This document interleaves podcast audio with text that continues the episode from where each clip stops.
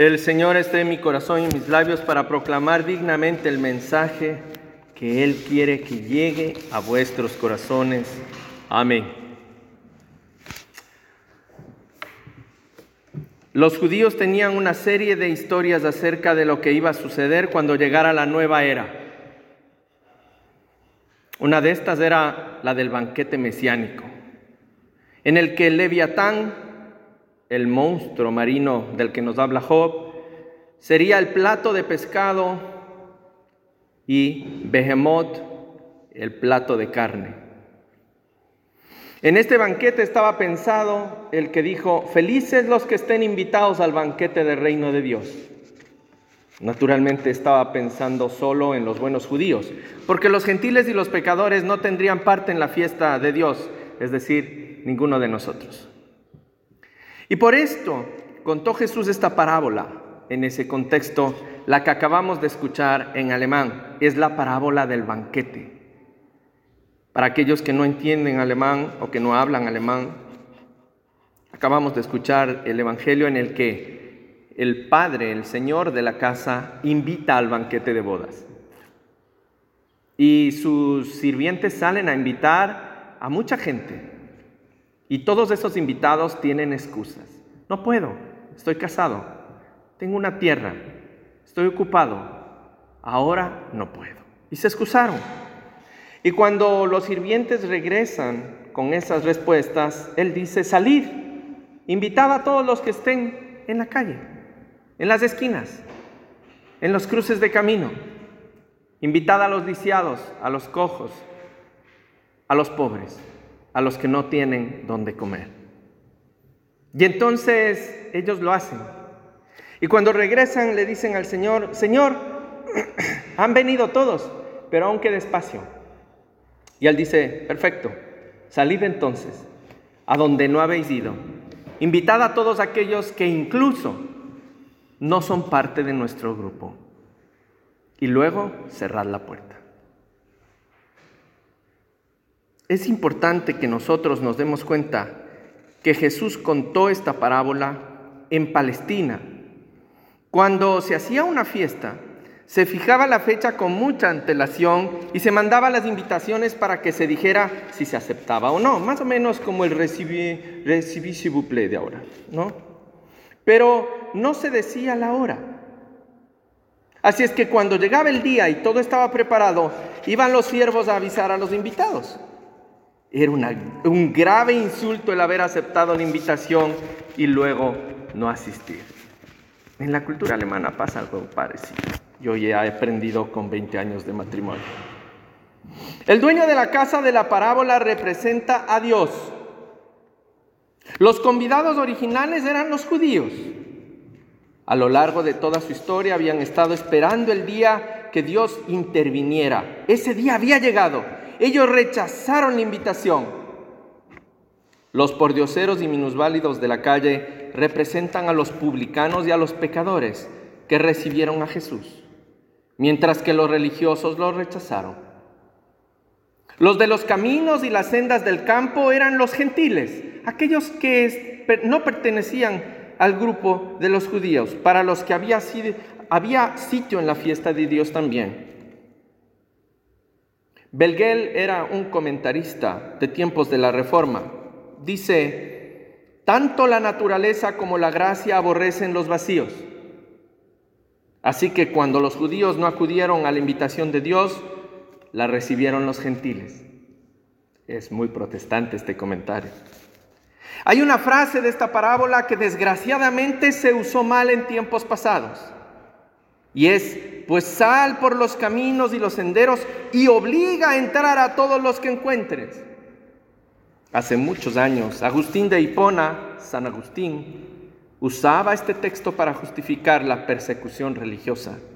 Se tomaba como una orden para ser cristianos a la fuerza y como la razón para aquella funesta inquisición de torturas, los autos de fe, las campañas contra los herejes, el bautismo o la muerte para los vencidos en supuestas guerras santas, etcétera, etcétera, etcétera. Cosas que nos avergüenzan a todos después de tantos años no solo a aquellos de confesión católica, porque nosotros también cometimos errores. ¿Qué decir de los anabautistas?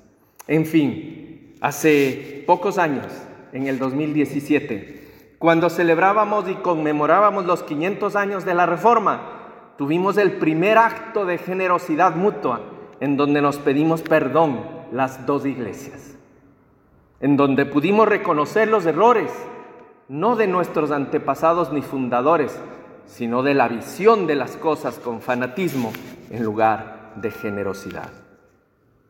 Pero aunque esta parábola presenta una amenaza a los judíos que rechazan la invitación de Dios y una gloriosa oportunidad para los pecadores y los gentiles que nunca habían soñado con recibirla, también contiene verdades de carácter permanente que son tan actuales hoy como entonces. Los convidados presentan excusas nada diferentes de las que se ponen o de las que ponemos hoy. Yo primero. El primer invitado dijo que había comprado un terreno y que había y que iba a verlo. Esto sucede cuando dejamos que los negocios usurpen los derechos de Dios. Es posible estar tan inmerso en las cosas de este mundo que no se tiene tiempo para dar culto a Dios, ni aún para orar, ni ir media hora, una hora a la semana a la iglesia, donde el Señor nos invita no a visitar un templo de piedra, sino a encontrarnos con los hermanos, aquellos que están a vuestro lado, adelante y atrás. Si estáis adelante, mirad atrás. Por favor, hacedlo. Si estáis atrás, mirad adelante. Mirad a los lados. Ahí es donde está la comunidad. Ahí es donde nosotros encontramos a Cristo. El segundo invitado dijo que había comprado cinco yuntas de bueyes y que iba a probarlos. Esto es dejar que las novedades usurpen los derechos de Dios. Sucede a menudo que cuando se entra en una nueva situación, se está tan absorto que no se tiene tiempo para ir ni a la iglesia, ni orar, ni dar gracias, ni bendecir los alimentos de la mesa. Se da el caso de personas que se compran un coche, un chalet, y dicen, antes íbamos al culto los domingos, pero ahora salimos al campo. Qué buena falta nos hace a todos, y, y especialmente a los chicos que se van a aburrir en la iglesia. Es peligrosamente fácil que algo nuevo, como un juego, o un hobby, o un amigo, o un novio, o una novia, desalojen de nuestro horario los deberes espirituales. El tercer invitado dijo, más enfáticamente que los otros, acabo de casarme. Comprenderán que no puedo ir. Una de las leyes maravillosamente humanitarias del Antiguo Testamento establecía cuando alguno fuere recién casado, no saldrá a la guerra, ni en ninguna cosa se le ocupará. Libre estará en su casa por un año para hacer feliz a su pareja que tomó en el Deuteronomio 24.5. Sin duda esa ley era la que se aplicaba en este hombre. Una de las tragedias de la vida es que las cosas buenas hacen que nos olvidemos de Dios, que es el bueno por excelencia. No hay nada más maravilloso que el hogar. Para aquellos que lo tenemos, bendito sea Dios. Pero no se pretende que se use de manera egoísta. Los que viven juntos viven todavía mejor con Dios. Si sirven mejor mutuamente, si sirven también a otros, lo hacen mejor con Dios. El ambiente del hogar es aún más maravilloso cuando los que viven en él se acuerdan de que también son miembros de una familia que Dios ha proveído. Antes de terminar este sermón, quiero decirles que nosotros tenemos que entender que esa invitación constante al banquete nos la llega todos los días, a través de la oportunidad nueva de vivir la vida.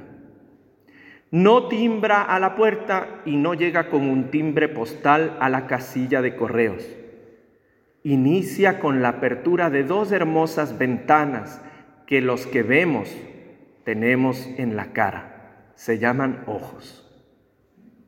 Al abrir los ojos en la mañana, ustedes reciben y yo recibo una invitación cordial del dueño del banquete.